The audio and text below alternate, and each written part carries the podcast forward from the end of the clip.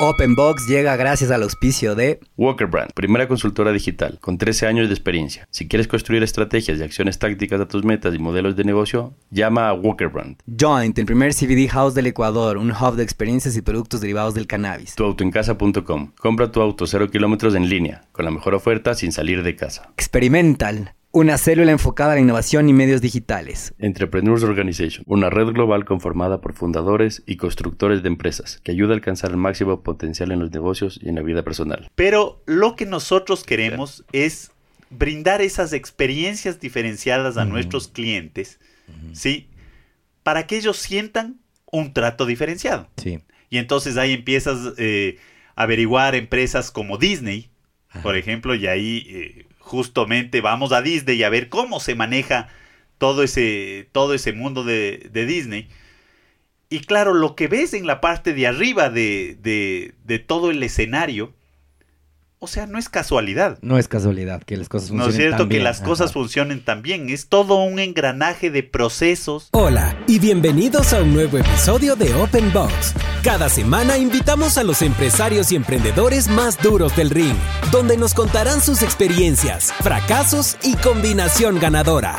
Antes de empezar, no te olvides que puedes encontrarnos en nuestra página web, openboxpodcast.com y en Instagram como openbox.podcast. Con ustedes, Luis Miguel Díaz Granados y Diego Espín. En este round tenemos como invitado a Juan Carlos Parada. Él es el gerente de transformación de la experiencia en Tecni Seguros, empresa en donde ha trabajado durante 22 años. Juan Carlos siempre supo por dónde quería encaminar su vida profesional. Estudió marketing y seguros en la Universidad San Francisco de Quito y luego se especializa en la Universidad Católica del Ecuador, en el INDEC, en el Tecnológico de Monterrey y en la Universidad de Barcelona. Esta entrevista es una cátedra de cómo las empresas deben prever y administrar los planes de continuidad, la importancia de la cultura corporativa y la propuesta de valor de la empresa hacia sus empleados, el manejo de arquetipos para identificar clientes, el Customer Journey, la planificación sustentada en data y las decisiones respaldadas en indicadores de tendencia. Bienvenidos. Bienvenidos todos a un nuevo episodio de Open Box Podcast. Hoy día eh, nos encontramos con Juan Carlos Parada, el duro de la transformación de la experiencia de Tecni Seguros. Es largo, es largo el, el título. ¿Qué opinas, Luis, Mi- Luis Miguel? Luis Miguel. Luis Miguel Díaz Granados Canelos.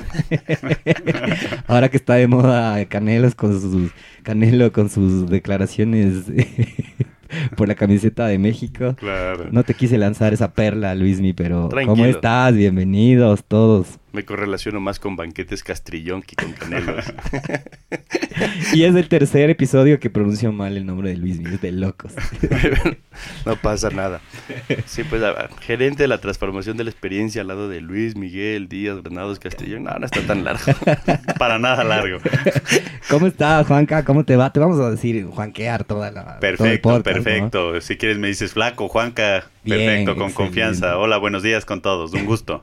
Gracias por la invitación. Gracias por venir tan temprano. Gracias por aceptar Sí, tan temprano. Me hacen madrugar. Vivo en Puembo, entonces ya llevo una travesía como de una hora. Claro, aquí siete y media empezando para que todo el mundo sepa cómo se trabaja en este sitio. La verdad Sí, es que sí, como sí, estamos en época del mundial, todos andamos madrugando. Y entonces ya, yo nunca he llegado tan puntual a todas las reuniones que tengo así a las 8, porque por el tema de la- del partido de las 5 de la mañana, el de las 8, el de las 10, nada me ha motivado tanto como para estar puntual en algún lugar. Completamente Creo de que es su caso, les puedo ver. Bueno, es que Juanca también vive...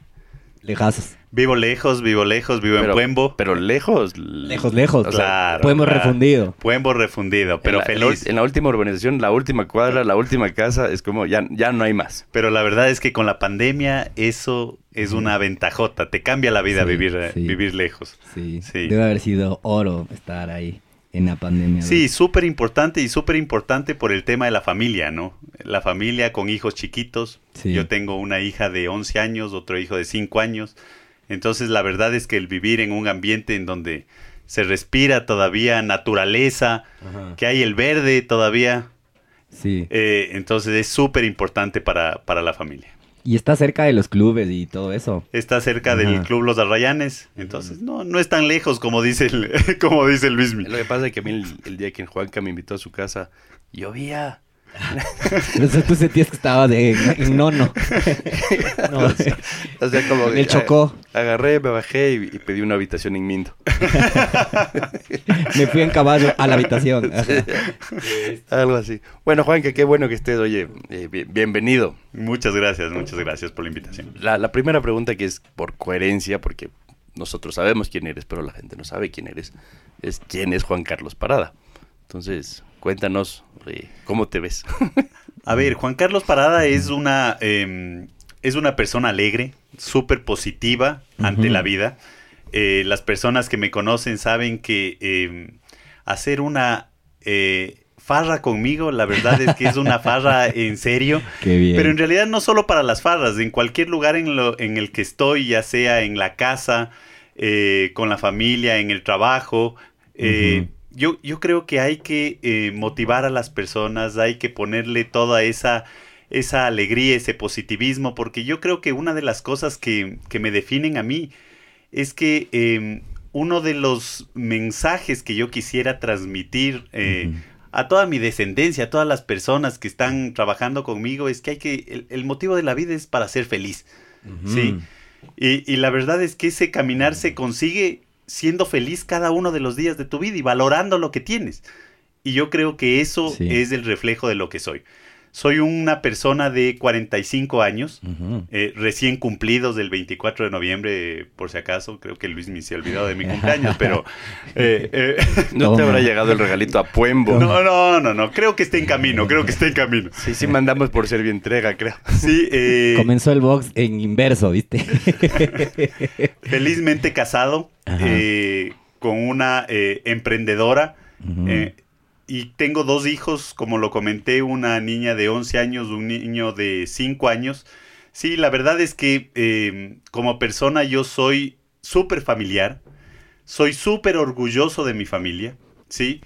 Y súper orgulloso de festejar cada uno de los logros que vamos consiguiendo en conjunto, porque yo creo que en definitiva eh, el caminar en conjunto, el caminar de la mano, el apoyarnos mutuamente, porque soy una persona que apoya mucho eh, a la otra persona, y que soy una persona que le gusta que las otras personas crezcan, y crezcan tanto profesionalmente como personalmente. Y yo creo que eso es una definición bastante eh, amplia de lo que, eh, de lo que, de lo que soy.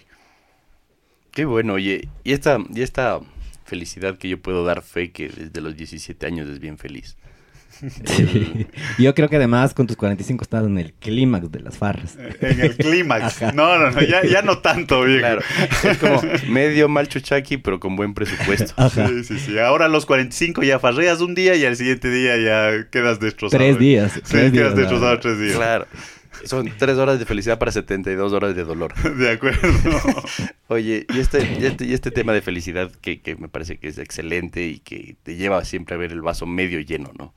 Es una característica que con el pasar de los años caíste en cuenta que puede ser una buena característica de liderazgo o es un tema que en la empresa lo han promovido, lo han fomentado y siempre te lo dicen. Eh, definitivamente yo creo que esto es un tema eh, de la persona, ¿sí? De la persona que llega con esas habilidades, porque uno a una empresa llega con, con conocimientos, se puede decir, con conocimientos que pueden ser conocimientos técnicos de seguros.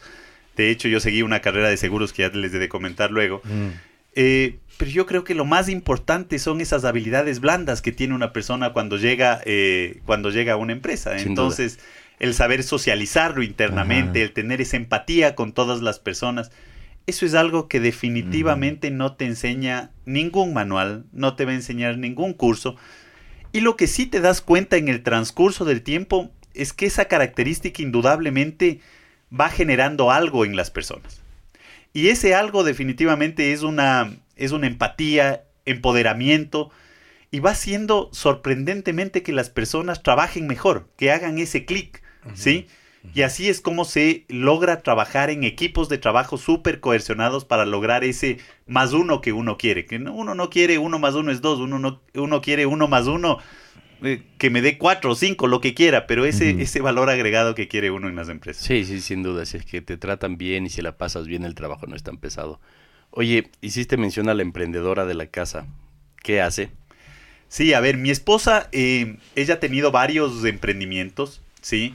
Inicialmente era un negocio que eh, hacía todas las decoraciones para eventos, para fiestas, Ajá, ajá. ¿sí? Le, le fue muy bien en ese negocio. Pero cambió de giro eh, y ahora creó una empresa que se llama Enjoy Learning Ecuador, ¿sí? Ya. En esta empresa eh, lo que hizo es sacar kits para los niños, que la verdad es que en, en- en épocas pandémicas fueron un verdadero éxito, Sí, porque los niños imagino. ya, la verdad es que los papás no sabían qué hacerse con los niños en la casa. Y estos kits Absoluto. traen experimentos y manualidades para que los niños eh, justamente hagan estas actividades en familia. Y ahora recientemente lanzó un libro, un libro porque está muy enfocada en, en- en temas de amabilidad, en educación emocional, y entonces es súper importante para ella eh, y para nosotros en realidad, que el tema de la educación emocional, que parte de los niños, es un factor fundamental para el crecimiento personal de cada una de las personas. Entonces, la verdad es que súper orgulloso de mi esposa y motivándola en cualquier paso que ella está dando en este camino. Qué Si lindo. te- Si te, escuchara, ¿no? Si te escuchara hablando también. Eh, de es que yo creo que me a escuchar y por eso... Sí. eh, Claramente. a- aparte de que sí siento, sí. Sí. siento ese orgullo, la verdad es que creo nota, que es súper importante que Está- bien. Se le ven los ojos. Yo creo que con el guiño de ojo entendimos que hay que editar esta parte. Esta parte vamos a recortar. no, excelente, Juanca. Juanca, es- estas son estas cajitas que te mandaban por edades. De acuerdo, Ah, de acuerdo. son Son excelentes, esas cajas de experimentos y manualidades por, por edades. Eh, se dio cuenta que igual los negocios tienen que ir evolucionando Sí. y no necesariamente quedarse en las cajas, sino que ahora incluso trabaja en una guardería que se llama Playtime y está haciendo Mm. cosas maravillosas ahí con las personas del Playtime, donde han lanzado un cuento, está eh, muy enfocada en, en términos educacionales y educación emocional en sí. Pero es hermoso porque como que encontró una misión y un propósito, ¿no? O sea, lindo lo del evento, estaba bueno, le iba bien, pero encuentra en la parte de los niños que ya la educación emocional, la inteligencia emocional, se convierte ya en un propósito de vida. es algo básico y, y en realidad no solo, eh, claro, parte de los niños, ¿sí? Y lo que nos damos cuenta ahora en cualquier trabajo, cualquier persona, es que hay una falta de educación emocional en las personas. Sí. Y en realidad la mayor parte de los problemas que tenemos, tanto personales como, como país, políticos, es que hay una eh, bajísima inteligencia emocional Sí. en cada una de las personas, ¿no es cierto? Y eso creo que hay que reforzarlo. Un primo Desde tuyo que, instancia. con el que tuve... Hablando de baja Ah, ah, inteligencia emocional. Un primo tu tuyo primo que es poco... inteligente. estuvo perfecto. Buena acotación. Buena es, al, transición. es- es al revés, ¿sabes? De La, la, la historia es un primo tuyo que trabajó conmigo en una marca de autos. Eh, yo me enfrasqué una vez en un problema y no salí, no salí. Tenía dos días ahí dándome botes contra el problema. Y llegó y me mandó un librito, ¿no? Y me dijo, ve, léete esto. Eh, lo que te falta no es talento, sino inteligencia emocional. Y, y me cambió la vida y a partir de ahí me hice amigo del Diego. Bien. Para Gracias, enseñarle un poco de- de Para transmitirle. Estoy en eso, estoy viendo si se permea. Pero, pero bueno. Oye, Juanca, ¿qué estudiaste? A ver, em, yo estudié seguros y marketing en la Universidad San Francisco de Quito, Huibón. Huevén. A los años que escucho el huevén.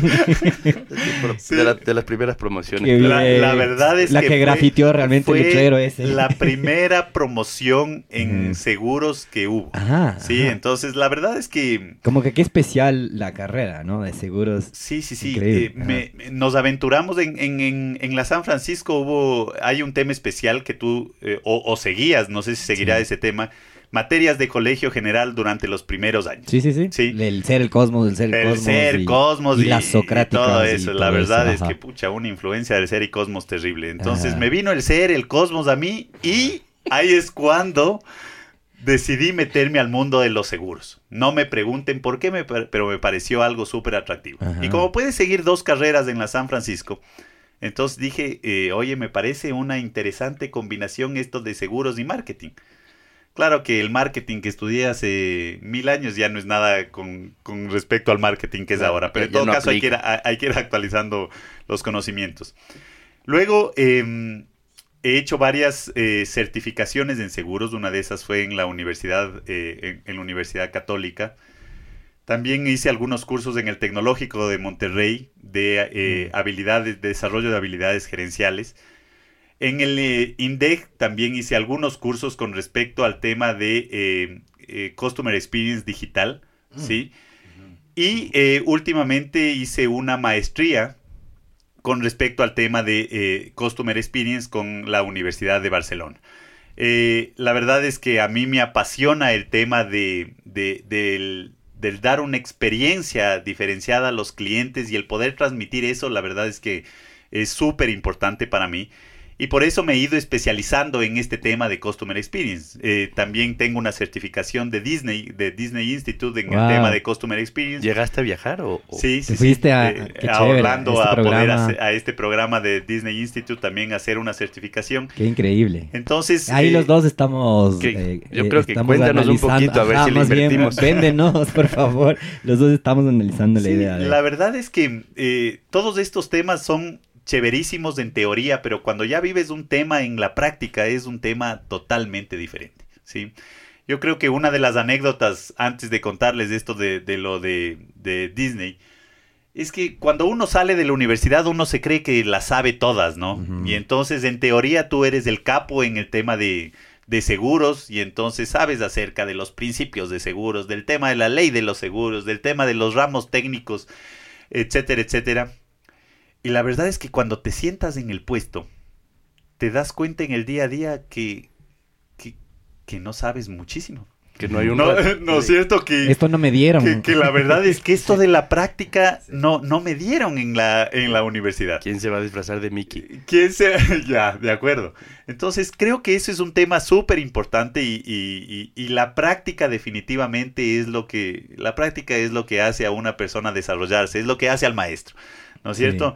Eh, y en, eh, en el, en el camino que yo he seguido profesionalmente nos hemos dado cuenta que eso. Nosotros eh, en la empresa somos formadores de personas definitivamente. Eh, inicialmente Tecniseguros fue conocida como una escuela de seguros. Sí, pero ahora más que escuela, nosotros somos un posgrado, somos una, universidad, ¿no es cierto? Po- podemos ser eso en cuanto a seguros porque nos gusta enseñar mucho a la gente y que la gente, la gente se desarrolle con, eh, cuando Oye, está con nosotros. Y, ju- y justo de ese, ese tema te quería hablar. Dicen que, bueno, no hemos dicho hasta ahora la palabra Tecniseguros, ¿no? que es donde estás hace 22 años. Perdón, pero me sale ya. ya. No, yo sí dije al inicio. Sí. Yo sí dije que, que Juan Carlos era el gerente de eh, transformación de la experiencia. Sí, sí, sí. Tecni Seguros, clarito. Yo Dije debo haber próximo, estado masticando chico. próximo, próximo auspiciante del podcast. Eso. El Juan Carlos no tiene nada de incidencia en el presupuesto. Eso. Para que no te estés palanqueando este tipo de cosas. claro, en vivo. Eso es bueno, presión ahí. Oye, este dicen que los mejores empresarios y, y los mejores brokers han salido de Tecni, ¿no? Sí, ah, eh, de acuerdo. Y por eso se decía que es una escuela de seguros. os- algunos lo dicen totalmente. Porque tú ves eh, a muchas personas que trabajan en brokers de seguros, que trabajan en compañías de seguros. Y la verdad es que muchísima gente ha salido de Tecniseguros. ¿sí? Eh, Tecniseguros está por cumplir 50 años en el mercado. Sí, cumplimos en febrero 50 años. Entonces, la verdad, ustedes se pueden imaginar, yo de esos 50 ya llevo, en, en marzo del próximo año cumplo 23 años en Tecniseguros.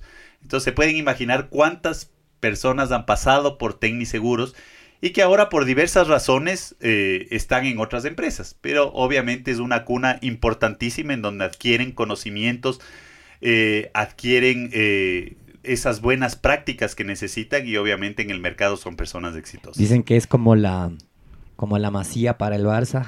Tecni Seguros es el semillero de, de toda la el gente. que semillero de está- talentos. Sí, que toda la gente que está metida en seguros y demás. Tiene, tiene su legado, ¿no? Sí, sí, sí, definitivamente hay un, hay un legado por atrás. De hecho, em, una de las personas, por ejemplo, que fue mi profesor en la universidad. ¿sí? Y de hecho, por eso yo me metí en el tema de seguros. Porque eh, el gerente técnico de esa época de Tecniseguros era profesor de la San Pancho, ¿sí? ¿Qué es quién? Es Fernando Ruales. ¿sí? Eh, más conocido como el Chuequito. Todo mundo le conocemos como el Chuequito. Una gran persona. Eh, y la verdad es que él fue profesor mío en la universidad. Y creo que él motivó ese gusto a varias de las personas que estuvimos ahí en la San Pancho, ¿sí? Para que obviamente eh, sigamos esa carrera, continuemos con esa carrera. Y segundo, que él mismo metió nuestras carpetas en Tecniseguros. ¿No es cierto? Entonces Un- él un iba... un cazatalentos. Él, justo por semillero de talentos, eh, él fue el cazatalentos en la San Francisco. Y creo que eso fue uno de los temas súper importantes y poco a poco ahí fue metiendo personas en Tecniseguros. Unos nos quedamos de largo y otros ya han ido saliendo eh, en Sí, Tecniseguros. porque tú no eres un caso extraño en Tecni, ¿no? O sea, hay un montón de gente que supera los 15 años. De acuerdo, hay varias personas, yo te diría que no menos de unas 8 o 10 personas que están 15 años, que están 20 años, otras personas están 30 años. Y la verdad es que eh, yo creo que eso se debe fundamentalmente a que eh, las personas compartes los valores de esa empresa, ¿sí? Para mí eh, el compartir eso con una empresa es supremamente importante, ¿sí? El, el que una empresa sea súper ética, eh, que una persona eh, se ponga en los zapatos del otro, eh, eh, que, que los líderes te dejen trabajar y que sean unas personas responsables. Y de hecho ese, ese principio, esos valores han sido desde el momento de la creación, ¿no es cierto? Porque a mí me cuentan historias de esas personas y la verdad es que tú compartes con, con casi todas las cosas de lo, de lo que han hecho esas personas. Sin duda. Y, y yo creo que es de las cosas más importantes. Y yo quería justo preguntarte qué habías encontrado en Tecni que hizo que permanezcas ahí y, y- o qué encuentra la gente en Tecni que hace que se quede tanto tiempo. A ver, em, yo, yo te diría que en Tecniseguros eh, pare- parece un eslogan, ¿no? Cuando te dicen, oye, tú estás trabajando como en tu segundo hogar. Sí, la verdad es que para mí sí se ha convertido eso. Y se convirtió eso porque cuando, eh, cuando vas a trabajar con gusto, con personas a, a las que primero admiras porque creo que tiene o, o de siempre ha tenido unos líderes excepcionales. Sí, entonces creo que ese es un principio fundamental. Tú tienes que admirar eh, a las personas con las que trabajas o que están liderando tu, la empresa para que puedas seguir ese camino. Sí, eh, segundo, obviamente, eh, y no menos importante, este tema de los valores. Los valores son supremamente importantes. Y tercero, la verdad es que había unas farras, viejo, cuando, cuando empecé en Tecniseguros, que la verdad... Iba es que- mucho con tus valores. Bo- Iba mucho con mis valores y principios, como les he dicho, yo soy una persona farrista ante todo, Claro. positiva, alegre. Primero farrista. Yo de 21 años en Tecniseguros. Claro. Sí, ya se podrán imaginar, eh, eh, en su momento estaba soltero. Claro. Una libra menos. Eh, una, una libra menos, sí. Eh, y la verdad es que todos éramos jóvenes. Claro. Sí, yo empecé en su momento en el departamento técnico, luego estuve en siniestros. Y en siniestros es que la verdad es que nos armamos un grupo súper agradable que farreábamos casi todos los días, pero todos éramos súper responsables. Entonces farreábamos como locos, pero nos levantábamos y estábamos Y a las estaban 8 de la mañana De pie. al pie Ajá, del ajá. cañón para cumplir, porque eso sí, responsables eh, al máximo, porque o si no, no estuviéramos, no estuviéramos donde estamos. ¿Cómo, ¿Cómo ha sido tu carrera adentro? O sea, como que dices, en- empecé en la parte técnica. A ver, eh, eso es, eh, es- eso es una anécdotas bien, bien chéveres de contar porque yo empecé de pasante en Tecniseguros, ¿no es cierto? Y entonces ujú. el chuequito que les cuento mete Ah, mi sí, carpeta y claro, como era un estudiante todavía de universidad a los 21 años, eh, acababa de estudiar, eh, yo ni bien acabé, dijo, dije, la verdad es que me he esforzado y creo que me voy a tomar un año Sabático. un año sabático para ver qué hago. Total, no me resultó. A los 15 días me llamaron y me dijeron, oye, eh, Juanca, ¿estarías interesado? Y yo De que, Eh, de, que de tomar el año sabático. dejé de tomar el año sabático a los 15 días de haberme graduado a la universidad y entré a Tecniseguros. Buenísimo. Sí, Qué empecé como pasante en, un- en el departamento técnico que manejaba el Chuequito. ¿sí? Y luego, eh, la verdad es que eh, los cazatalentos internos vieron, mucha este, creo que tiene potencial, vamos al área de siniestros. Siniestros en el tema de seguros es una de las áreas más críticas, Ah, sí. más críticas porque es donde, eh, donde se cuecen las habas, por decirlo así, las... eh, porque eh, es donde tramitas un choque o tramitas un robo de una casa o tramitas un Mm. reclamo que se te han robado en un transporte. Eh, la verdad es que en un inicio como que la verdad es que quedas medio aturdido con tanta cosa que con tanta, tanta Oye, cosa que ves. y, y ahí te paro un rato, so- solo un Sí, sí, paréntesis. sí. Es, es el área responsable de que el seguro pague o no pague, de que pague más o que pague menos. El, ustedes no tienen pues una política de paguemos menos, pero ¿cómo es la gente desde el otro lado? Me explico, o sea, cómo la gente te trata de meter gato por liebre, o sea, ¿por, por qué la parte de siniestros tiene que ser tan... A alguien no le han pagado el siniestro. Este es un trauma ventilado en este episodio. Por eso me cambié a Tecniseguros. a ver, de, eh, a ver, definitivamente nosotros al ser asesores, nuestra función es que paguen los siniestros, ¿sí? Que paguen, pero dentro de las condiciones que están en la póliza. Y eso a no todos los clientes les gusta. Les gusta. A, a todos los asegurados les gusta. O no leyeron. O, o, O la de, ah, me pusieron la letra chica. Eso, Esos ese- de seguro eso son peor es- que los de los bancos. Eso es la típica, ¿no es cierto? Sí, claro. típica. La defensa legal es que ahora ya no hay letra chiquita, ¿no es cierto? Ahora ya todo es en un mismo tipo de letra, ¿no es cierto? Entonces no puede haber esa excusa, pero en todo caso, dime tú, si cuando has recibido una póliza has leído algo de la póliza. De las 25 De, hojas de las entregan. 25 Firme hojas aquí, firme aquí. que te entregan, firmas la póliza Claro. y es por eso que las personas. Dicen, me voy a ir con un asesor porque estos sí leen las pólizas de seguro. ¿no es cierto? Y de hecho nosotros, nuestra obligación es leer esas pólizas para apoyar a esos clientes el momento de un siniestro. Aquí, Sí. aquí hay una puntualización de que Tecni no es una aseguradora. Claro. No es aseguradora. Y Para los que no sepan, yo creo que mucha gente que está escuchando este podcast sí entiende la diferencia, pero la- solo diferenciándonos entre el broker y la aseguradora, estas dos figuras, nos puedes medio rapidito contar. Claro, a ver, eh, tú tienes eh, tres figuras aquí, ¿no es cierto? Que es el cliente, hay un intermediario que es el broker y tienes a la compañía de seguros, que es el que asegura el riesgo. Muchas Bueno, son y- internacionales. Y tienes muchas- otros intermediarios que son los reaseguradores que aseguran lo que asegura la aseguradora. ¿no es cierto? Entonces. Nosotros, nuestra función es asesorar a nuestros clientes en las mejores opciones de seguros y de compañías de seguros.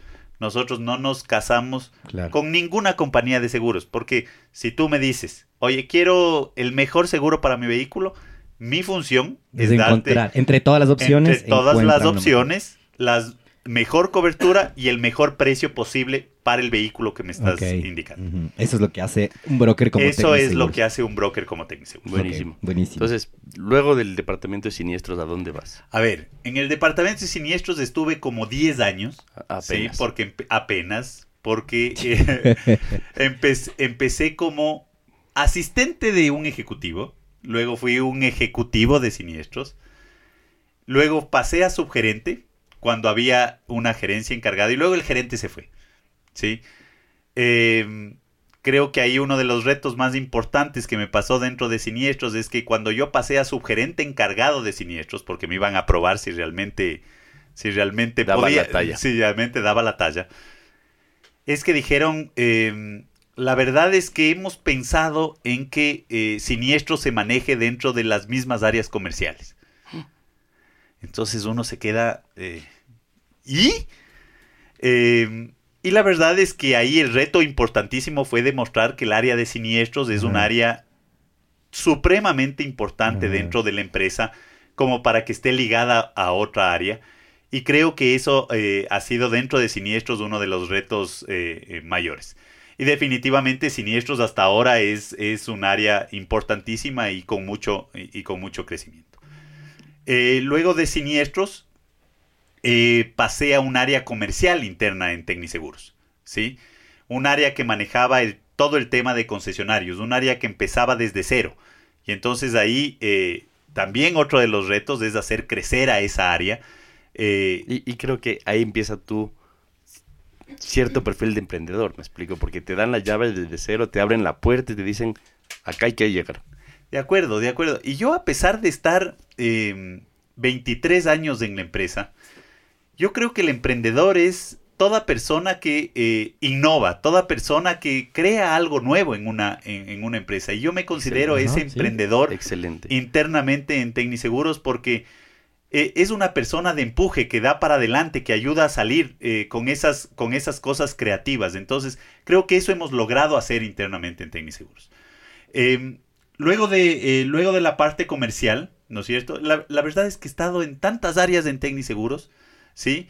Eh, que creo que eso me da una visión holística de Tecniseguros y creo que por eso eh, luego les cuento eh, el puesto en el, en el que estoy. Sí. Yo tengo muchísima curiosidad que nos expliques de qué se trata. Y de dónde nace este tema de, la, transformación. Luego volvía como que a un área técnica, a, una sugerencia de administración de riesgos, una sugerencia nacional de administración de riesgos. Sí, eh, y luego sí ya pasé a este, a este tema de eh, gerencia nacional que en un inicio se llamaba de innovación, calidad y tecnología. Y ustedes van a decir, oye, ¿y, dónde? Suena aseguradora. ¿Y, dónde está el tema? Eh, ¿Y qué es lo que pasó ahí? Eh, que hicimos una consultoría interna, hicimos un PETI, una planeación estratégica de tecnología. PETI. Y vimos que eh, uno de los temas más importantes dentro de una empresa, incluso con este tema de la digitalización acelerada, con todos los temas, es este tema tecnológico. ¿Sí? Y entonces me regresaron a ver a mí. Y como les he dicho, mi formación no es técnica.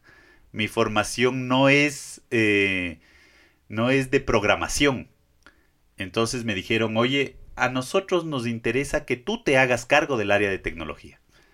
O sea, yo creo que eso tiene mucha coherencia porque en el negocio que nosotros estamos, en donde desarrollamos sitios web y hacemos un montón de tecnologías, softwares internos, el técnico no necesariamente conoce los requerimientos de la empresa y el técnico no necesariamente conoce los requerimientos del cliente.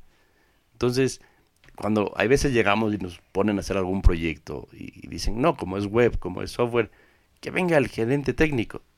y el man sabe de código, pero no sabe el requerimiento del cliente. Entonces a mí me parece súper coherente que hayan puesto una persona que venía en servicio, que venía dándole la cara al cliente, a gerenciar un departamento que era clave para un proceso de transformación que se venía luego. De acuerdo, completamente de acuerdo, Luismi, y esa fue la visión que se tuvo en su momento porque qué es lo que estaba pasando es que el negocio no estaba haciendo clic en esa parte con el tema de todas las innovaciones que se venían tecnológicas eh, por atrás. Y entonces dijeron, lo que yo necesito, yo, lo que yo necesito no es una persona que sepa programar, pues, porque para eso tienes a los programadores. necesito que alguien que entienda el producto. Que entiendas el negocio, el producto, el tema comercial, todas las áreas en las que yo he estado me sirvieron. Sí para hacer ese clic con el negocio y en definitiva que todos los productos salgan ajustados al negocio y salgan con una visión comercial, con una visión estratégica, con una visión de experiencia diferenciada de servicio al cliente. Qué, qué, importante, porque, o sea, arranca del área entendiendo el output, no necesariamente el input, y, y, te ponen gente abajo para que les digas, esto es lo que necesito que se conecte, y así se tiene que ver. Y así se tiene que ver. ¿No es cierto? Entonces, lo que se pensó en algún momento y que ahora está dando muchísimos resultados, gracias a Dios, eh, es, oye, necesito un líder que les ayude a empujar a todas las personas que están ahí. A toda, a, toda esta maquinaria que vamos, que vamos por atrás. Pero ante tu duda, Diego, eh, con respecto al tema de, del tema de transformación, porque hasta ahora todavía no ves el clic perfecto de, todo este tema de transformación. Es que dijeron, oye Juanca, eh, yo quiero que no solo te hagas cargo del tema eh, tecnológico, sino que también quiero, oye, ¿cómo le ves este tema de experiencia del cliente? ¿Sí? Como el journey. ¿Cómo le ves este tema de marketing internamente en la empresa? ¿Cómo le ves al tema de procesos? ¿Cómo le ves al tema de entrenamiento a las personas? Y al tema de siniestros como tal. Todo esto te menciono porque todas esas áreas ahora están a mi cargo. Y están integradas. Y están integradas. Y el cómo le ves es, la verdad es que queremos juntarle todo dentro de un paraguas general. Y este paraguas definitivamente es el Customer Experience. ¿sí? Nosotros hace aproximadamente unos ocho años hicimos una consultoría con unos asesores para que nos cuenten, porque cuando, cuando tú estás en este mundo de servicio, tú oyes mucho o oías mucho de servicio al cliente. Sí. Y dices, oye, el tema de servicio, qué buen servicio, qué mal servicio que me dieron y todo el tema. Es como muy general. Pero ya se Es- hace muy berreado, ¿no? Yeah. Este, o sea, es- Súper, es el comodín para todo. súper Tenemos problemas berreado. de comunicación y de servicio al cliente. Completamente, es un tema, eh, es un tema Ajá. y, y sin saber dónde aplastar necesariamente. Ajá. No hay un indicador específico que te diga esto es lo que hay que corregir. De acuerdo. Entonces, nosotros empezamos a hacer clic y dijimos, oye, nosotros no queremos dar servicio, porque el servicio es como lo básico, es lo Ajá. higiénico, es lo, lo, lo que tienes que dar por el default. es lo- necesario, el mínimo necesario, es lo que, todos dan. Ajá. Pero lo que nosotros queremos es brindar esas experiencias diferenciadas a nuestros clientes. ¿sí? Para que ellos sientan un trato diferenciado. Sí. Y entonces ahí empiezas eh, a averiguar empresas como Disney, Ajá. por ejemplo, y ahí eh, justamente vamos a Disney a ver cómo se maneja todo ese, todo ese mundo de, de Disney. Y claro, lo que ves en la parte de arriba de, de- de todo el escenario, o sea, no es casualidad. No es casualidad que las cosas No funcionen es cierto tan que bien. las cosas Ajá. funcionen tan bien. Es todo un engranaje de procesos, de estrategia, de entrenamiento y que todo eso deben tener las empresas para poder asimilar justamente este progreso, este, este crecimiento dentro del tema. Porque eh, del tema de porque, experiencia. porque Disney es un intangible. O sea, finalmente lo que te lleva más allá es la experiencia, la vivencia. Sí, terminas comprando peluches, camisetas, lo que sea, pero es un intangible. Es un intangible, pero te das cuenta que los basureros están puestos estratégicamente En el momento que tú en el a momento que tienen Ajá. que estar los basureros para que tú Sí, deposites la basura y por eso ves todo tan limpio. ¿No es cierto? Ves Sí. que cuando un niño llora, ¿no es cierto? En Disney, entonces ahí algo hacen y se sale una persona del elenco, ¿no es cierto? Para hacerle algo al niño o darle algún, algún juguete. ¿No es cierto? Entonces, todo ese tipo de cosas son inversiones que tú vas capitalizando en torno a la experiencia eh, de tus clientes. ¿No es cierto? Entonces, esto es un mundo fantástico. Entonces, lo que te diste cuenta es que todo el tema de procesos, todo el tema de tecnología, todo el tema de atención de siniestros, todo el tema de entrenamiento interno de las personas, ¿qué es lo que tiene que tener? Una visión de Customer Experience. Y entonces, ahí es cuando eh, justamente también dijimos, oye, especialicémonos un poco más en este tema. Sí. ¿Y cómo te especializas? La verdad es que es empiezas a hacer journeys que se llaman Ah, los de, los famosos journeys Los o los pasillos journeys, los pasillos del cliente, los customer journeys. ¿sí? En donde entiendes por todas las vivencias que pasa el cliente contigo. Y es fantástico porque tú ahí ves, oye, qué emoción ha tenido el cliente en este en, Mm. en este en esta interacción específica. Oye, ¿qué canal es el que me está dando más resultado? ¿No es cierto? Y entonces ahí empiezas a analizar, oye, si el 1800, el tema del app, el tema del WhatsApp, para ver con cuál interacciona mejor Y que valora en ese rato el y cliente. que valora en ese rato. Porque en el, en el punto uno puede ser un tema de precio y facilidad de la firma. eh, que la letra sea tamaño 14 como para que sientas que no te pasa nada. Pero en el rato del reclamo, posiblemente no quieres que sea tan automatizado y quieres una voz por detrás. De acuerdo, de acuerdo. Y lo que nos dimos cuenta, Luismi, es que no todos los clientes valoran lo mismo. Correcto. Sí. ¿No es cierto? Y ahí es cuando empieza a ver este concepto súper chévere eh, ahora en el mundo del Customer Experience y a lo cual estamos abocados nosotros, que es el tema, ya no hablan de solo de personalización, sino que hablan de hiperpersonalización. Mm. Cuando hablas de esta hiperpersonalización, es que eh, la verdad es que yo sueño con convertir a, estamos en camino a, pero cuando hablan de hiperpersonalización, lo que queremos es que, oye, a Juan Carlos Parada del hoy no es lo mismo que el Juan Carlos Parada farrista de hace Mm. 20 años. Correcto. Mm. Vamos creciendo, madurando, Vamos mutando. cre- creciendo, mutando. Entonces yo a los 20 años tenía unas necesidades en cuanto a temas de seguros y obviamente personales, Sí, profesionales sí. y todo lo que quieras verlo, Que no son di- las mismas. diferentes a las que tengo ahora.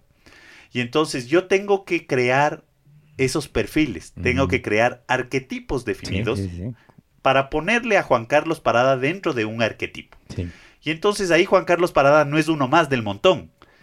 Yo sé que Juan Carlos Parada es una persona ahora que le gusta trotar, que le gusta el pádel, que le gusta eh, la familia, que le gusta viajar, ¿no es cierto? Y tienes que tomar todos esos atributos de Juan Carlos Parada para lanzar esas estrategias personalizadas para que digas, oye, la verdad, este broker sí se preocupa por mí.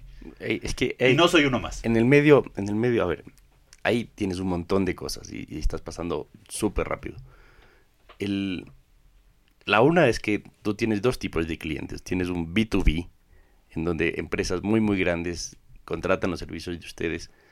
Y el journey de la empresa es muy distinto al B2C, en donde el cliente va por sí solo. ¿no es cierto? Entonces tienes un reclamo. Finalmente siempre tienes personas por detrás, pero tienes un cliente en el B2B que es corporativo al que le tienes que solucionar las cosas y que sus empleados estén contentos y bien y protegidos.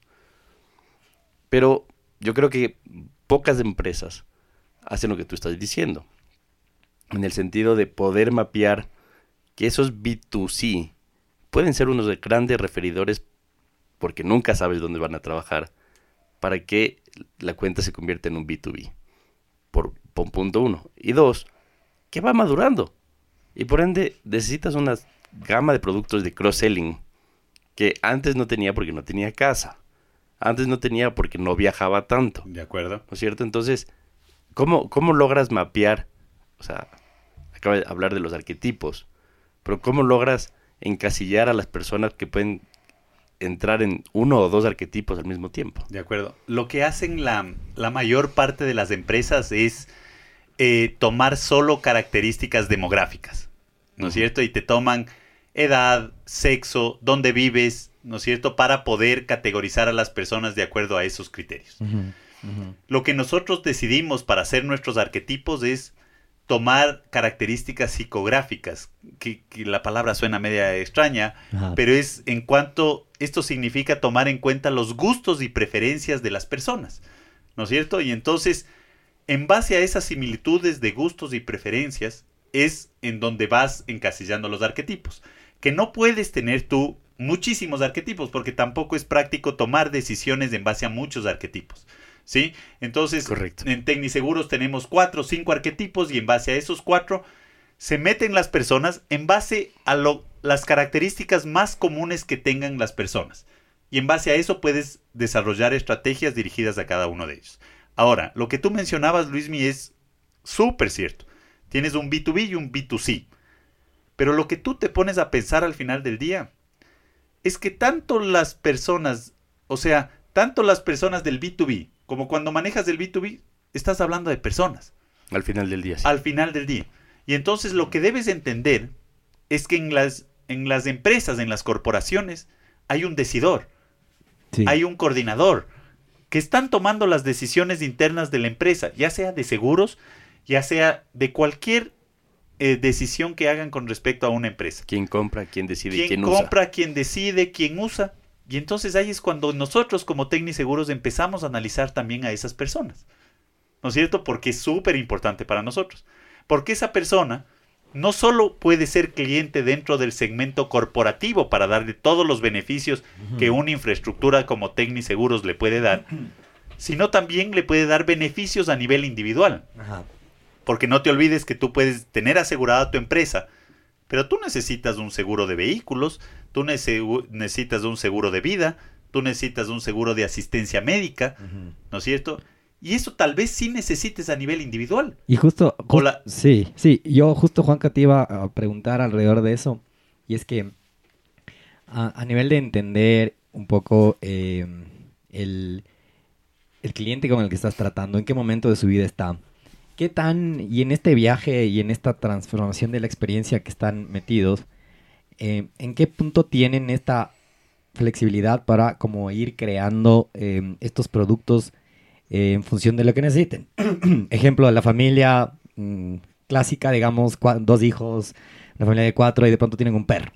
Y, y, viste, y por ahí vi hace poco que eh, hay estos nuevos productos eh, de seguros de perros. ¿Ya? Entonces, en, digamos que lo que quisiera entender es si es que la flexibilidad que tiene eh, Seguros en este cambio, en este acompañamiento, de, en, este journey que estás haciendo con tus clientes de, oye, necesito un seguro, eh, no solo contra incendios, contra robos, sino necesito un seguro de celular. Porque a mi hija se le pierde el celular todas las fiestas que va. Eh, eh, y, o a mi hijo. Ajá. Y, eh, ¿sabes qué? Le queremos al perro más que a uno de los hijos. Entonces, ¿cómo le aseguramos o cómo conseguimos cierto valor en asegurarle al perro y demás? y de ahí se les van creando unas necesidades súper raras, muy específicas. Y entonces, en esta hiper, hiper personalización que ustedes están haciendo, cómo lo están manejando, qué, tan flexibles, qué tan rápidos son para crear estos productos y demás. Yo, yo te complemento con algo que creo que podría ser bien importante. Eh, siendo Tecni la talla de empresa que es, y siendo el broker, no la aseguradora, ¿cuánto influye el broker en que la aseguradora te saque los productos que el Diego está pidiendo? A ver, eh, total. Sí, a ver, lo que yo te digo es que eh, es súper importante lo que acaban de decir, porque uno tiene que ser flexible totalmente y dinámico completamente. Porque o si no te mueres, no significa que si hiciste un journey para determinar lo que quiere el cliente, ¿sí? En su momento, o cuáles son las interacciones que más valora el cliente en su momento, ¿sí? Hiciste hace cinco años, oye, tú te tienes que quedar con ese journey. La verdad es que esto es un tema que va cambiando tan rápido y constantemente, igual el arquetipo. Como les digo, oye, el Juan Carlos Parada de ahora no es el mismo Juan Carlos Parada de hace 20 años. Entonces yo ya no puedo estar en el mismo arquetipo que tenía hace 20 años. Claro, no había Netflix. Eh, no había Netflix. No había ni celulares, creo. ¿No es cierto? Yo tenía un celular, un celular súper grande, ¿no es cierto? Que era un armatoste viejo, que ahora nada que ver con lo que, tenemos actualmente. Ahora, lo que sí es importante decirte es que el broker influye muchísimo. Eh, influye tanto en productos como en servicios. Entonces nosotros damos una propuesta y no significa que la compañía de seguros nos acepta todo lo que, Lo que nosotros proponemos. Y entonces ahí entran análisis técnicos, análisis comerciales, a ver y cuánto se va a comercializar de este producto y todo el tema. Pero nosotros eso es lo que tratamos de hacer constantemente. Cuando hacemos un tema de, de servicios también, tú puedes hablar de asistencias también. Y mencionabas el tema de la mascota, Diego. Y entonces hay una asistencia que nosotros damos, por ejemplo, a, los que les gustan las mascotas, un cuidado, peinado o lavado de su mascota. Entonces, porque muchas de las veces lo que dicen las personas, oye, eh, a mí me vendes una póliza de seguros y no te veo en la, sino en la renovación. Y eso es lo que, firmamos. cada que firmamos. Y eso es lo que queremos evitar. Porque un siniestro un evento que pase, no tienen todas las personas. Además que un siniestro... Por suerte, ah, bueno, ahora cada vez más con la inseguridad que hay, pero... Ahí te sumaría solo rapidito que, que además de un siniestro, la persona está hasta de ánimo, eh, no precisamente en el estado anímico más lindo, está sufriendo o un robo, un siniestro, o te chocaste, o te robaron la casa, bla, bla, bla. Nada es nada es positivo si es que lo tomas desde el lado de calificar la emoción. Entonces, en ese momento, el asegurado está cabreado o está preocupado, ¿me entiendes? Cabreado en, buenos términos. ajá, y entonces te estás bien, tu, tu meeting con, eh, con, con, el asegurado justo no es en su mejor momento, no es cuando el man es el más simpático. Eh, y entonces, cuando sí le puedes ver que el man es un simpático? En, todas estas otras situaciones o escenarios que están proponiendo a lo largo del journey, que son no sé, pues, eh, la peinada de la mascota. Y entonces ahí, él, digamos que no necesariamente le, no, no, no, le, no estás con él en este momento en el que las emociones son medias, están medias calientes. De acuerdo, a ver, eh, nosotros lo que tratamos de hacer para tangibilizar todos estos eh, valores agregados durante la vigencia de la póliza es primero no esperar a que haya un siniestro para poder dar todos estos beneficios sino dar a conocer todos estos beneficios que tienen durante la vigencia de la póliza, independientemente de que tengas o no siniestro. Eso es un tema súper importante porque a lo, regresemos a lo que conversamos antes, que es, oye, tú tienes una póliza de seguros y no lees lo que tienes. Y entonces en tu póliza de casa habitación o, en, la póliza de tu casa, tú puedes tener eh, un cheva domicilio, que unas pólizas tienen. Y entonces, yo no sé si ustedes sabían, entonces que una póliza puedes contratar y llamar por dos veces al año a un chef para que te cocine con tu grupo de amigos. Clan. no. Eh, Entonces, no, no, Ni idea. o sea, no, te- eso, no tengo amigos. no tengo amigos. Entonces, eso no tienen todas las pólizas, obviamente. Claro, pero hay claro. pólizas que sí lo tienen. Entonces, ese tipo de cosas son los que nosotros queremos que nuestros clientes Se enteren. usen, Ajá. se Usen. enteren, porque esos son, esos son los valores agregados. Esa es la experiencia de- Mm. diferencial que nosotros queremos dar a nuestros clientes, porque caso contrario, es lo que tú dices. Hay un siniestro. Y aquí me regreso a cuando yo manejaba siniestros y cuando era ejecutivo de siniestros, cua- cuando estuve a cargo del área. ¿Sí? En siniestros todo era malo, Claro. Claro. ¿no es cierto? Nunca tienes una llamada para que te Nunca, feliciten. o sea, claro.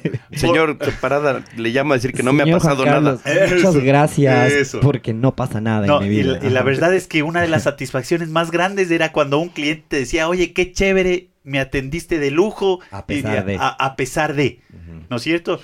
Y ese es el reto que tienen estas personas de siniestros que eh, actualmente, estos colaboradores que trabajan con nosotros, porque tienen que tener una inteligencia emocional brutal, ¿no es cierto? Tienen que transformar ese momento que es eh, terrible, engorroso, crítico para un cliente, en algo bueno.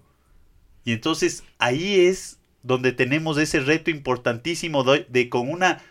eh, nuestro call center dice con sonrisa telefónica. Eh, Que, eh, que se eh, siente, que, se siente al otro lado, es verdad. que se siente al otro lado y más en épocas pandémicas, ¿no es cierto? El poder, el poder transmitir esa buena vibra a los clientes y ver que realmente le ayudan a solucionar la vida, ¿sí? Porque realmente sí, te, te ayudan un montón y que dan la vuelta a la situación. Pero, pero lo que estás diciendo se siente. O sea, eh, y no estoy hablando de Tecniseguros en específicamente. Eh, tú te das cuenta cuando un call center te llama a alguien que está alegre y contento y que la verdad está tratando de asesorarte, a cuando te llama un man que primero pronuncia mal el nombre y, y- que eres uno más. O sea, tú te das cuenta ese rato. Completamente te das cuenta cuando una persona tiene un script memorizado como robot y te dice las cosas que te tienen que decir o te vende el producto que tiene que venderte, a cuando tienes un aliado, a cuando tienes un, eh, un, un amigo, ¿no es cierto? Luego al otro lado al otro lado de la línea. Y a todos nos ha pasado, ¿no? Yo recién tuve un, eh, un evento que fue el robo total del carro de mis papás. Wow. ¿no es cierto? Y yo les puedo decir que, y no es porque sea un ejecutivo de Tecniseguros, pero el ejecutivo que me atendió, sí, la verdad es que le dio la vuelta al asunto, con decirles que les acompañaba a mis papás a los patios de auto a ver el nuevo carro. A ver el nuevo carro que se pueden comprar Entonces, con- que se pueden comprar. valor. Entonces, Ajá. es, es una cosa de locos. O sea, esa es la, la, la diferencia Pero, que, que- mira. que puedes dar en el, en el servicio. Ahí está la experiencia de Disney. Hay- O sea, porque en Disney a ti te pasa algo y te acercas, primero que no te acercas a nadie, normalmente se te Se te acerca la gente. Ajá. Y, y tú le dices, oye, me está pasando este problema, mi niño necesita cambiarse el pañal. Y el tipo te acompaña tres, cuatro, cinco pasos hasta que te guían y, y no caes en cuenta de este tema, de que ese acompañamiento es lo que te da la seguridad, ¿no? Y no están haciendo nada, me explico, están caminando contigo un rato y en el caso de Tecni, el caso de tus papis, también esta buena experiencia de recomprar un auto significa reasegurar otro auto. Más allá de que sido tus papás o no. Definitivamente. Entonces, está vendiendo. ¿Me explico? Indirectamente está vendiendo la persona de siniestros. Y eso es lo que nosotros, nosotros medimos varios, dentro de este tema de satisfacción, medimos varios Ajá. índices. Y uno de los más importantes es el NPS, que es el índice de recomendación, El Net Promoter eh, Score. el Net Promoter Score. Y cuando tienes este índice, la verdad es que eh, te das cuenta que cuando llamas a los clientes y que están satisfechos o que han vivido una experiencia diferente en la empresa, no tienen problema en decirte, oye, llámele a, a mi hermano, llámele a mi papá, llámele a este amigo Para que le ofrezcas. para que le ofrezcan los seguros. Sí, tal, vez, tal vez te dicen, oye, ahorita ya tiene seguro. Pero la verdad es que tome su nombre para que el momento que se le venza su seguro, eh, tome una póliza de seguros. ¿En qué, ¿En qué valor están de NPS ahorita? Nosotros estamos en el 9.2 de NPS. Sobre 10. sobre 10. Sí, Excelente. y estamos en un excelente índice, pero esto no es, no es, no es un tema de gratis, ¿no es cierto? Porque, a ver, cuando empezamos Hay- nosotros... hay- a- hay harta inversión a- atrás, ¿no? Hay harta inversión atrás. Cuando empezamos nosotros hace ocho años con, estos, eh, con este tema de Customer Experience, nosotros dijimos, oye, ¿y por dónde nos sugieren empezar? Y nos dijeron, oye, ¿ustedes están preguntando cómo se sienten sus clientes con respecto al servicio? Y dijimos, ah, sí, nosotros preguntamos indirectamente. Es la el última el- pregunta. El, el momento que le atendemos y todo el tema. Ah, ya, no, formalmente con una encuesta elaborada están haciendo INS, que es el índice de satisfacción, están haciendo índices de esfuerzo, que es el CES, están haciendo. NPS. Eh, Nosotros, de- ¿Qué es eh, el eh, índice de esfuerzo? Es cuánto, qué tan fácil te hace la vida el broker para ti. Perfecto. Entonces, eso también es súper importante para nosotros porque en, en seguros, no necesariamente porque nos gusta, sino por las leyes a veces, tienes que dar una serie de documentación para asegurar, para reclamar, ¿no es cierto? Y entonces ahí sale, por ejemplo, el famoso formulario de vinculación, que ahora no solo en seguros, sino en, en todo lado te piden formularios de vinculación. Conozca a su cliente Con- y los temas públicos. Conozca, el famoso conozca a su cliente. Hay formularios de vinculación que tienen como tres, cuatro hojas, weón. Ajá. ¿No es cierto? Entonces, eso, imagínate comercialmente, eh, en un tema masivo, por ejemplo, es, es terrible. Te daña cualquier tipo de negocio. Entonces, Y, y ahí el Ecuador, ¿qué tan, qué tan fácil es? O sea, tú, tú tienes conocimiento de, otras, de otros países. Nosotros somos difíciles para poder crear nuevos productos, somos difíciles en regulación, somos medios tramposones y por eso tenemos que estar cuidándonos por todos lados. ¿Cómo? cómo sí, cómo yo, es? yo te diría que sí es un tema complicado el tema de las leyes. Definitivamente aquí no te hacen la vida tan fácil. El ente regulador de todo el tema de seguros es la Superintendencia súper. de Compañías, Valores y Seguros, eh, que tiene muchos cambios y cuando las aseguradoras quieren aprobar algo con respecto a un nuevo producto o, o incluir una asistencia dentro de un producto, tampoco es tan sencillo. O sea, eh, la respuesta ante tu pregunta es no es fácil. Y por eso te tienes que dar las vueltas, ¿no es cierto? Para que no necesariamente eso sea un determinante en la satisfacción de tu cliente. Y ahí, por ejemplo, esta empresa de origen chileno que está llegando y que está promoviendo seguros de compra en línea con aportes muy bajitos. ¿Cómo funciona? Me explico. O sea, o, o- o cómo patea el tablero. Porque es súper llamativo. Es súper llamativo eh, y de hecho eh, eso es parte de las innovaciones que tiene que hacer cualquier empresa, ¿no es cierto? Hay seguros por kilómetro, Sí. ¿no es cierto? Que venden otras empresas, ¿sí? Mm. Que te dicen, oye, a ver, dime cuánto recorres y paga con respecto a ese tema del seguro. O ves esos, eh, o ves otro tipo de seguros que dice, oye, yo te aseguro em, el, el celular o te aseguro tu cámara de fotos mientras vayas a tomar las fotografías. Entonces, cada vez aparecen este nuevo tipo de seguros. Lo que siempre creo que hay que analizar en, en todo este tipo de cosas es el costo-beneficio. ¿No es cierto? Porque definitivamente una, eh, el costo de este seguro no puede ser tan alto. La prima del seguro tiene que ser mínima para que se vuelva un tema masivo. ¿sí? Pero definitivamente hay que incursionar en este tipo de mercados. Buenísimo. Y ustedes en este rato, ¿qué pasos están dando para incursionar? Ya sea para responder ante los productos que están llegando al extranjero o para... Casi siempre han estado en una posición de liderazgo, ¿no?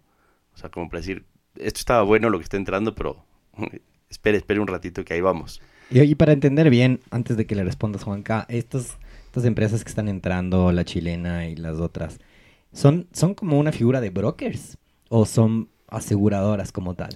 Son aseguradoras. Son aseguradoras Ajá, completas. sí. Sí, son, son aseguradores. Y A la, ver. y la ley lo permite, no entra en esta línea tipo Uber versus taxis amarillos. Sí, tienen que tener un respaldo local, definitivamente. Entonces me imagino que tienen su, su respaldo local.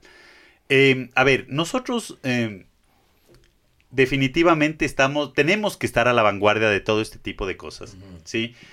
Hay una eh, inversión muy fuerte en temas analíticos, por ejemplo. ¿sí?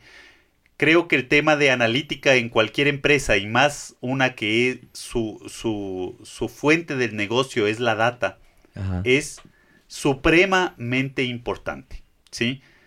¿Por qué? Porque a través de eso, primero sabes comportamientos anteriores de los clientes, ¿sí? Definitivamente sabes cómo está mapeado tu cliente, ¿sí?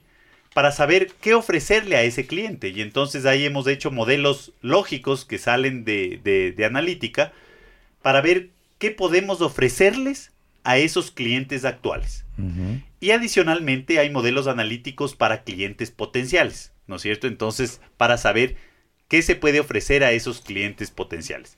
Entonces, esta, estos temas analíticos mezclados con el tema de Customer Experience es un tema brutal. Hay que hacerle caso a los números. Hay que hacerle caso definitivamente a los números y ese es un, un- un consejo súper importante.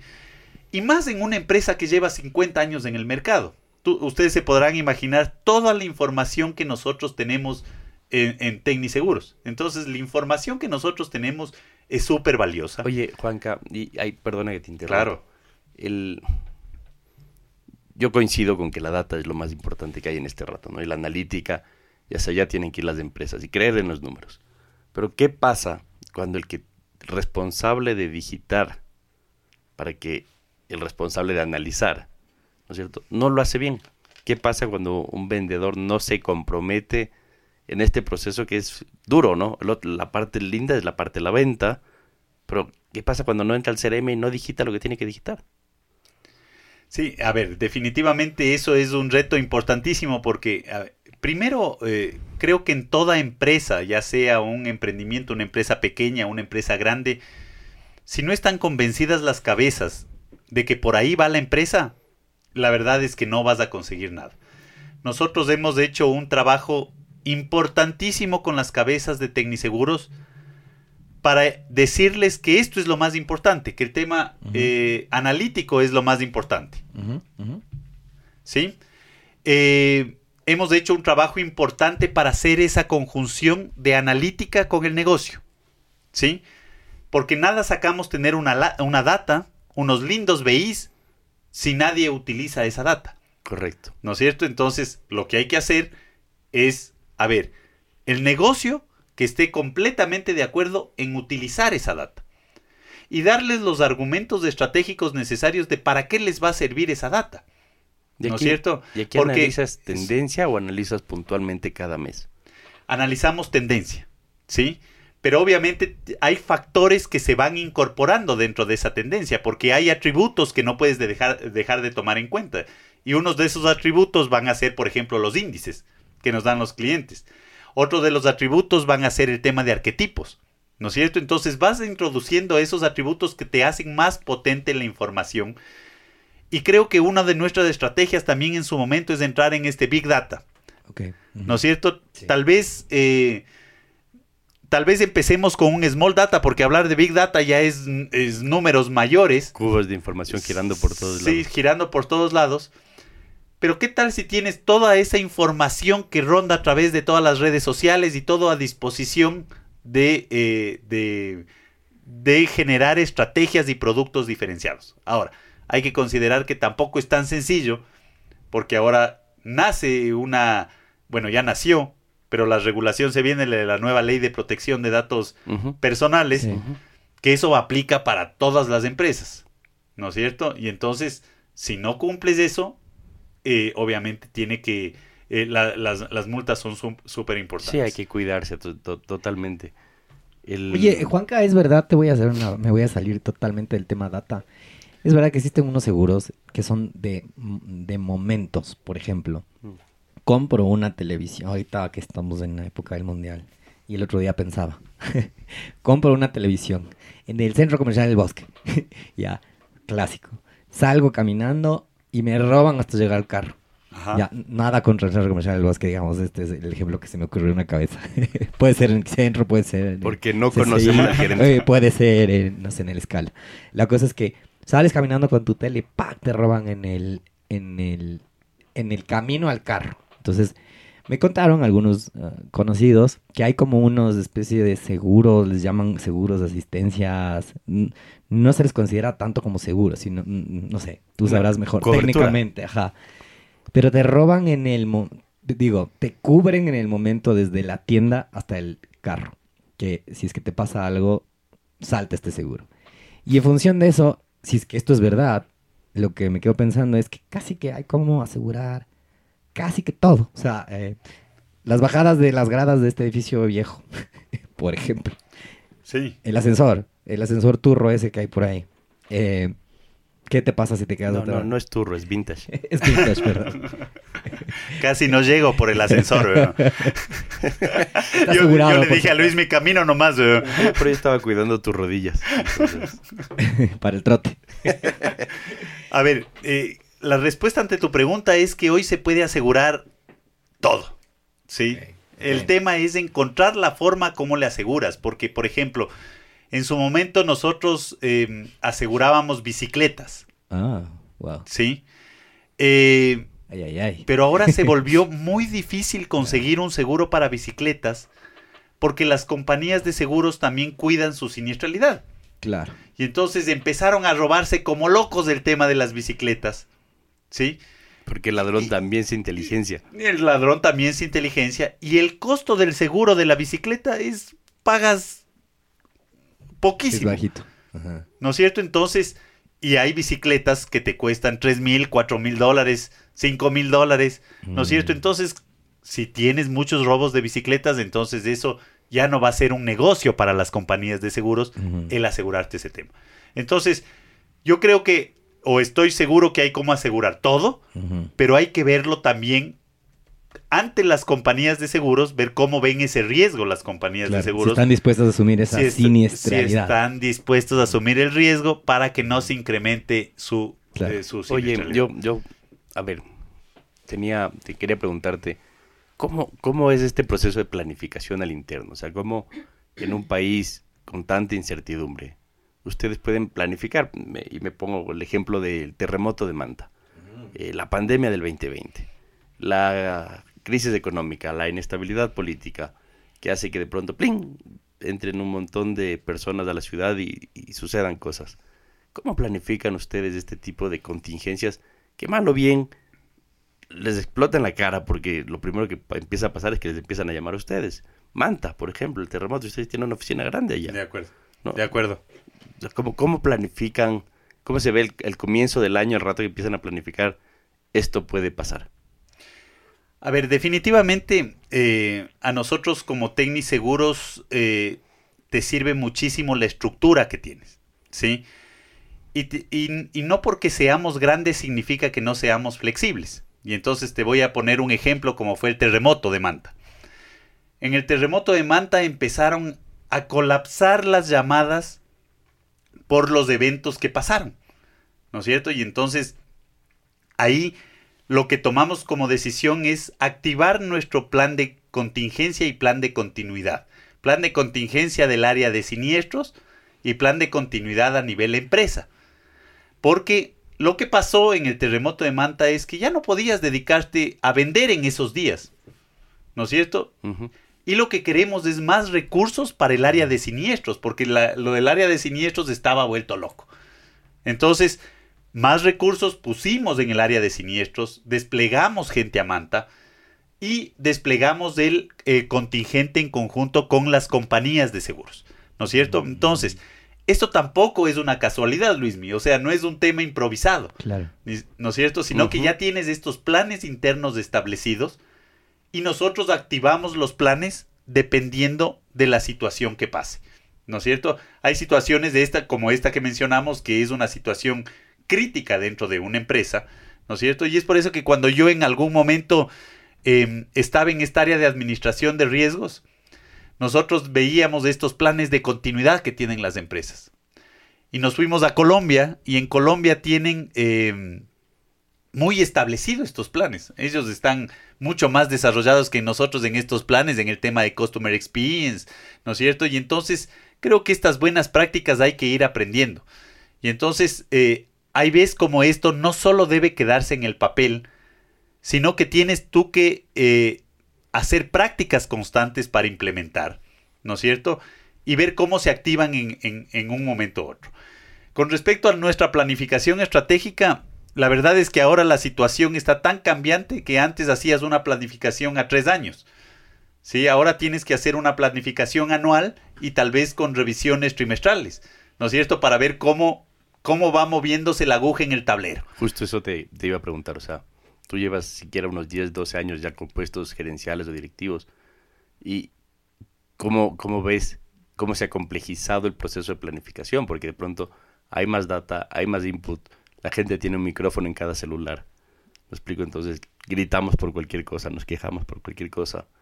Y ¿cómo, ¿Cómo se ha complejizado este proceso de, de planificación? Sí, a ver, yo te diría por las todas las coyunturas que hay económicas, políticas, siempre una planificación sociales, siempre una planificación se vuelve cada vez más complicada. Pero te diría que en términos de información a nosotros nos ha resultado mucho más sencillo porque tienes muchísimo más acceso a toda la información de la empresa. ¿No es cierto? Y eso creo que hemos trabajado cada vez más en darle un giro importantísimo a Tecniseguros para que se convierta en una compañía que el tema tecnológico es una de las prioridades fundamentales. Que es nuevamente data y, Que res- es- y respuesta. Que es nuevamente aplicar la data al negocio. Y para eso necesitas un tema tecnológico por atrás que te soporte toda esta, eh, toda esta situación.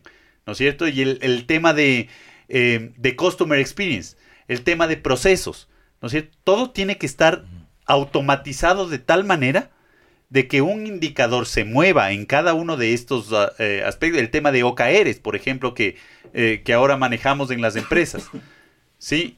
Todo tiene que estar automatizado para Sí. que nos genere alertas y tomar decisiones oportunas, porque lo que nos dimos cuenta es que el mundo está tan cambiante hoy por hoy que si no tienes información para darte cuenta lo que está pasando en, en- en- en el mundo, ¿no es cierto? En, en- en- en los seguros que vendas localmente, no puedes tomar esas No acciones estratégicas en su debido momento. Y ahí pierdes cuentas o no ganas clientes. ¿no es cierto? Y, y- o no renuevas y ese es un, ese es un tema súper importante. Oye, Juanca, y, y yo escuché por ahí que Tecniseguros es de los pocos que siguen trabajando remotamente. Esto es verdad.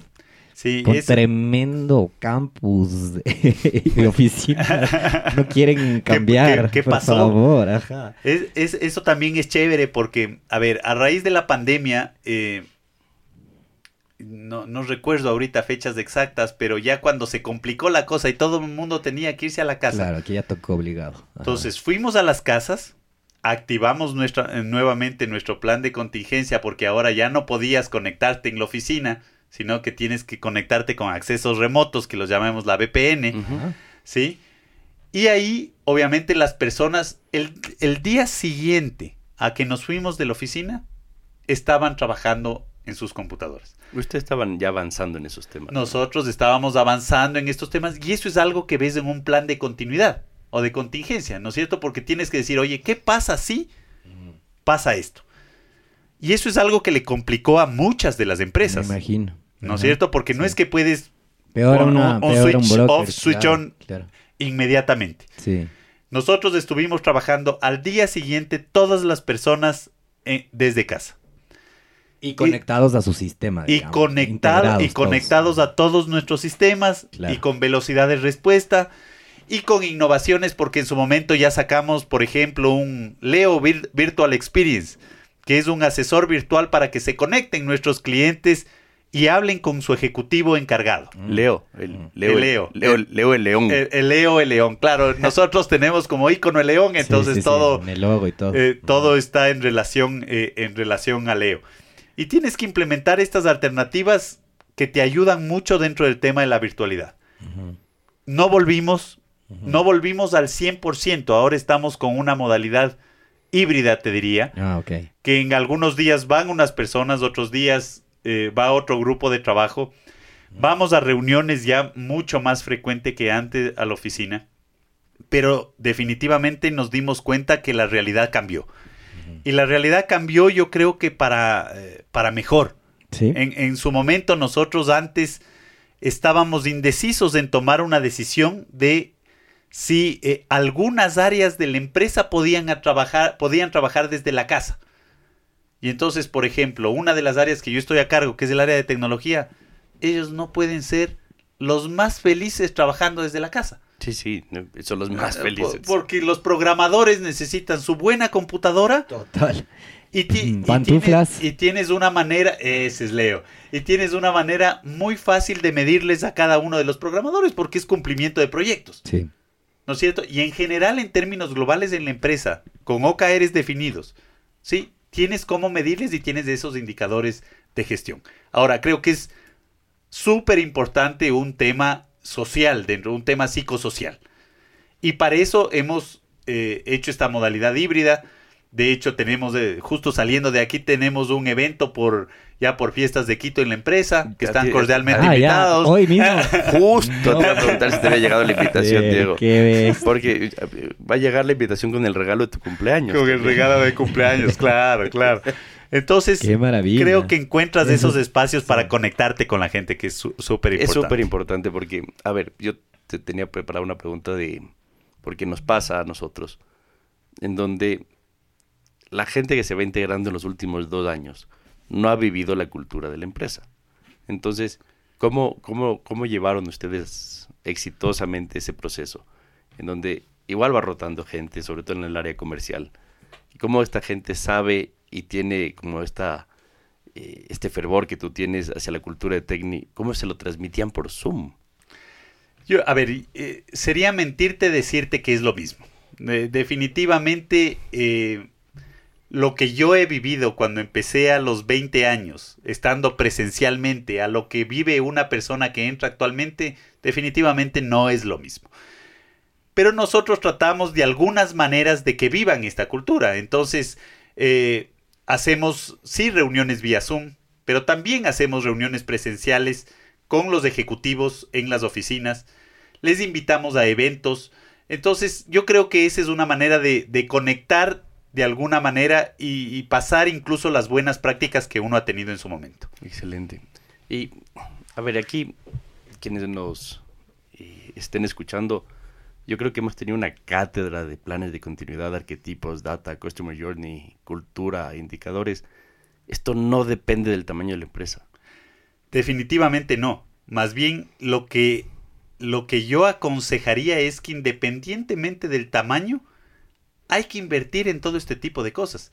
Lo que yo sí diría es que las inversiones obviamente tienen que ser proporcionales a cada una de las empresas Coherentes. y, y tienen que ser coherentes porque puedes mandarte eh, una inversión de un modelo ana- analítico que te puede costar 150 mil, 200 mil dólares, pero una empresa pequeña tal vez no necesite ese tipo de inversiones y pueden analizar con otras herramientas Correcto. que hay en el mercado. Por suerte hay diversidad de cosas en el mercado y tú puedes encontrar esa diversidad de cosas. Y, y en, en tu experiencia, ¿no es cierto? Hay cuatro barreras que impiden estos procesos de transformación digital. El uno es la tecnología empleada. El otro es la cultura de la empresa. El otro es que lo urgente mata lo importante. Y por último, la baja vinculación de la alta dirección en los proyectos. ¿A qué factor le darías tú, ya en tu experiencia, ¿no es cierto?, más peso? Ah, Yo te diría que el tema cultural que no hemos topado es un tema muy importante dentro de la empresa. ¿sí? Eh, cuando nosotros empezamos en este mundo del Customer Experience, uno de los retos más importantes era cambiar esa, esa visión que tenían las personas de servicio al cliente a experiencia del cliente, que es totalmente diferente. ¿sí? El uno es tomar el pedido, el otro es guiarle, asesorarle, educarle, De acompañarle, es- cogerle de la manito y tal. De acuerdo, es ponerme en los Estoy zapatos. aprendiendo, estoy es- aprendiendo ahora. Ya dominas en, el en- tema. en el tema este de- del restaurante. Hay que acompañarles, nada más de tomar, digamos que el pedido. Hay que acompañarles y no solo la venta, el tema de la posventa, es, es algo súper importante el que estés ahí, el ponerse en los zapatos, el ponerse en los zapatos del otro. Sí, entonces creo que esos, eh, esos temas nosotros reforzamos constantemente a cada una de las personas eh, y es un tema constante, Luis. El- lo, lo- lo que dice el Diego no, no es menor, o sea, el Diego es dueño de una, de una agencia que se llama Experimental y, y de pronto decide asociarse en un, en un restaurante. Y, y es otra vuelta a ver el mundo desde una agencia y es otra vuelta estar en los pies del cliente atendiendo al cliente. De acuerdo. Entonces conversábamos justo el otro Sí. día de, de- de- de lo lindo del mundo del servicio al cliente estando en, en el campo, ¿no? Y, y- y- y lo, y lo positivo que es para las agencias o las empresas de servicio ponerse en los pies del cliente. O sea, no puede ser todo tan etéreo, ¿no? Tanta estrategia, tanta cosa sin sentarte ahí. De acuerdo, de acuerdo. Y empiezas em, a ver, nosotros cuando eh, analizamos este tema de Customer Experience, también incursionamos en una asesoría de Employee Experience, que va muy relacionado con el tema de las personas internas de una empresa. Mm, Porque tú no puedes esperar que den un buen servicio, una buena experiencia si las personas están mal internamente. Entonces, Sí. yo Mm. creo que ahí, de ahí parte todo. ¿No es cierto? Estás vendiendo un intangible en nuestro caso. Un intangible que no le ves hasta el momento que te pegas un papazo y te, y te dan un carro nuevo. Ajá. ¿Sí? O sea, no lo ves o que te reparan el vehículo. Entonces, ese es, es mucho más fácil, tal vez en términos de productos. ¿Sí? Tal vez en tu cafetería, Diego, ahí tú puedes enseñarles las bondades del producto. Puedes decirles, oye, tómate este rico café, que ese café tal vez, oye, sabe diferente al resto. Claro, en, el, en este caso En- no se en- en- entiende en- hasta que no pasa En, algo. en seguros, Claro. muchas de las personas que no toman un seguro es porque, oye, no me ha de pasar nada. Claro, claro. Y no se dan cuenta que la inversión que haces para un auto, para una casa, para tu empresa, oye, pasa un evento y te quedas sin nada. Sí, sin Yo, duda. yo les decía a mis papás con el ejemplo del robo del auto, oye, les roban su auto y si no tienen un seguro, oye, el sacar una inversión de esas así en ese momento es súper difícil. Claro, perder duda. completamente esa inversión. Yo, yo no me, o sea, no quiero de- dejar de destacar lo que acabas de decir. O sea, en una estrategia de branding, normalmente, normalmente todo hacemos hacia el cliente, ¿no? O sea, estudios de mercado, eh, mensajes, eh, pero identidad, ¿no? Pero pocos topan un punto que se llama compartir creencias. Y, y lo acabas de topar.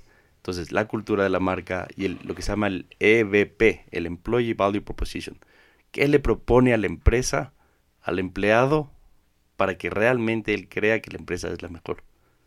¿no? De acuerdo. Y, y el rato que no topas de ese tipo de cosas, te pasan cosas como que uno llama y nadie entiende qué, por dónde van las promociones, y cómo reaccionar ante un, ante un tema como los que decías hace un rato de continuidad. O sea, muy pocas estrategias topan al empleado. Completamente. Y para esto, Luismi, los líderes tenemos que estar comprometidos y- y- y tenemos que estar en las venas con este tema, con el fervor que me escuchan tal vez hablar a mí, ¿no es cierto? Porque eso transmites a tu gente, definitivamente. Sí, tienes fama Y- de eso tú. Y, y si las personas no transmiten eso, o sea, primero no logras que crezcan esas personas internamente. Yo creo que cualquier persona en un emprendimiento, en una em- empresa cualquiera, lo que quieres es que las personas aprendan más de lo que tú sabes. ¿No es cierto? Yo tengo Para, para que, personas para que te ayuden más. para que te ayuden a generar esas estrategias innovadoras que generen un cambio. Porque si estás con personas conformistas en tu equipo, la verdad es que no vas a conseguir ese cambio que tú necesitas. Excelente. Sí. Oye, Juanca, todo suena color de rosa, pero ¿cuál de los proyectos en los que estuviste te sacó más canas? Porque Porque estoy canoso. Desde un canoso a otro canoso. Sí, sí. sí, sí. ¿cuál fue el que más aprendiste? Eh, yo esa respuesta le dividiría por áreas. De, en, en las que- Segmentos de la cabeza, En, segmentos de la cabeza. Eh, El mechón de aquí a un ladito este fue. esta cana de la derecha. A ver, yo creo que uno de los retos, eh, porque como, como les he contado, he estado en diferentes áreas, Sí, sí. entonces dentro de la parte comercial, uno de los retos importantísimos fue el, el, el empezar desde cero un área comercial. ¿sí? Em, y eh, en el área ahora, eh, en el área tecnológica, un tema importante fue, uno de los mayores retos fue vincular el área tecnológica al negocio. Sí, y creo que eso como que sería uno de los, de los más grandes retos que he tenido que vivir internamente en, en, en Tecniseguros. Y quitarles el chip a las personas internas muy valiosas que están Claro. eh, adentro colaborando, que dicen, oye, yo programo lo que me dicen. Ah, Eh, sí. horrible respuesta. Y, Sí, y- sí. y qué pasa? ¿Y qué pasa si lo que te dicen está mal? Y entonces Ajá. ahí Que tú eres un robotcito. Ajá, to- ajá. todo mundo, entonces no, no somos robots, Ajá. somos personas con criterio en donde y ahora es impresionante y ustedes en una reunión le pueden ver a un a mi equipo de programación discutiendo tú a tú con el comercial porque tiene muchísimos conocimientos Claro. Y porque Así sabes eh, si se puede o no. y porque sabe si se puede o no. Y entonces ahí es cuando uno, uno se lincha el pecho de orgullo y dice, oye, la verdad es que tengo un equipazo, ¿no es cierto? Que, que empieza de tú a tú. con Entonces, el- eso, este fue capaz tu mayor problema en algún momento y hoy posiblemente tu mayor sentido de orgullo también. De acuerdo, de acuerdo. Qué lindo. Oye, una pregunta personal. eh, en este periodo cortito que has estado en Tecniseguros, Casi nada. casi nada. Casi nada. sí. ¿Tú, ¿Tú sientes que has omitido cumplir algún sueño propio? O sea, por poner a la empresa adelante. Eh, para nada, yo te diría que más bien el estar en esta empresa tantos años y conversábamos con mi esposa el otro día, eh, más bien me ha permitido cumplir sueños. ¿Sí? Yo he logrado muchísimas cosas a través de Tecniseguros. Eh, yo he logrado tener, eh, construirme mi casa, yo he logrado tener mis autos, yo he logrado tener educación a través de Tecniseguros, ¿sí? Yo he logrado que mis hijos se puedan educar en un buen, eh, en un buen colegio. Hemos logrado en conjunto con mi, con mi esposa. Eh, y- y por sobre todas las cosas, he logrado estar muy feliz con lo que hago. Porque en, en alguno de los, en de los cursos, certificaciones, másteres de Customer Experience nos decían, oye, quienes, quienes ven a la felicidad como una meta están completamente, eh, completamente equivocados o parcialmente equivocados. Porque tú tienes que tener la felicidad día a día en el, en el, en el camino. El proceso. Ajá. Y sí debe ser un objetivo de vida, sí debe ser un propósito de vida. Pero ¿qué pasa, nos decían, cuando pasas, por ejemplo, planificando un viaje? Y la verdad es que te genera un estrés, primero la plata, Sí, sí. luego te genera un estrés el comprar los pasajes, luego te genera estrés el hacer la maleta. Y luego capaz que no te fuiste porque te salió COVID positivo y, y el viaje se fregó. Entonces, O si te vas a Disney y te toca un solazo, o- los niños se insolan. Entonces, aprende a disfrutar del proceso. enjoy the ride. ¿No es cierto? Y Ajá. entonces cuando disfrutas cada etapa del camino, y entonces en familia escojamos a dónde nos vamos a ir y qué chévere, y empiezas a ver videos y todo el tema, eh, empiezas a emocionarte y a vivir el proceso, y esa es una parte importantísima en, en- en- dentro del tema personal que me ha servido muchísimo. Qué lindo, Juanca. Yo, yo quería felicitarte y, quería ser enfático para que quienes nos escuchen en este tema. Es eh, emprendedor no es el que hace empresas, sino el que ayuda a que las empresas también salgan. El que, el que toma el reto de sacar un departamento, un área, un proyecto adelante. Y, y- y creo que eres nuestro primer invitado que está en esa relación de dependencia, pero ya 22 años eres parte de. ¿De ¿Me explico? Entonces, Sí, tú ya, eres- ya estás depreciándote como claro, co- co- contablemente está en los libros. cada año. Claro, le, le deprecian un 3% Ajá. por año. Sí. Entonces, pero, pero creo que es importante el mensaje porque hay las nuevas generaciones, ¿no? Sin, sin generalizar si es que la generación Z es buena, si los millennials son buenos. Y uno de los problemas que sí se ven es que acumulan heridas de, de batallas, ¿no? Y estas batallas cortas de un año y se cambian de trabajo. De un año y se cambian de trabajo. Y está bueno, ¿no? Porque van aprendiendo en otro modelo posiblemente distinto al nuestro. De acuerdo. Pero es tan importante lo que acabas de decir de hacer carrera, eh, de tener un propósito, de que la empresa te dé felicidad al interno, de que la familia esté comprometida con eso. Creo que es algo que sí se puede encontrar en las empresas siempre y cuando te cambies ese chip de que no es que el jardín del vecino es más verde, es que tengo que disfrutar el camino hasta que llegue al jardín del vecino. Y en ese camino vas a tener tropiezos y varios, ¿no es cierto? Eh, yo lo que me he dado cuenta tal vez de las generaciones actuales es que tienen un tropiezo y enseguida busco otra cosa. ¿no es cierto? Y eso pasa no solo en el trabajo, sino a manera personal. Tienen un tropiezo, me divorcio. Eh, o sea, creo que la vida no es tan fácil y eso yo trato de inculcar a mis hijos eh, desde ahorita de chiquitos, porque la vida vas a tener tropezones, ¿sí? No significa que con esto aguantes lo que tienes que aguantar y en una empresa así te traten mal, oye, tienes que seguir. O sea, ese no es el punto. Yo quiero que uno tiene que estar satisfecho con lo que hace, pero eso no significa que en mis 23 años no he tenido ningún tropiezo interno en Tecniseguros, no he tenido retos importantes que cumplir. O jefes malos. O que por suerte yo he tenido, todos mis jefes, eh, eh, puedo decir que han sido buenos. Excelente, qué suerte. Sí, y, eso sí es una suerte. Y, el tema de la cultura organizacional, el ambiente, y, o sea, ayuda muchísimo a que permanezca. Si no, no, estuviera 23 años. También claramente tienes una agilidad organizacional y como una competencia tuya alta, ¿no? Porque trabajar con directores y directorios que van cambiando y el mundo que te va cambiando también muestra harta cintura de parte tuya, pero pero creo que nos dieron una cátedra hoy día de... Sí, sí. Yo tengo una última pregunta. ¿Es verdad que todos los de Tecni Seguros viven en Puembo? Somos sí. Puemborkers. bien, bien, bien. Eso creo que responde. Oye, Juanca, siempre terminamos la, charla con, una pregunta de cierre que es ¿con qué sueñas y, qué nuevos logros buscas tener? Eh, a ver, definitivamente yo sueño con eh, crecer más profesionalmente, ¿sí? Eh, sueño con que los logros de mis hijos se cumplan, ¿no es cierto? Y que, eh, y que tanto los logros de mi esposa, mis hijos, como el mío, la verdad se lleguen, se lleguen a cumplir tanto personal como profesionalmente, ¿sí?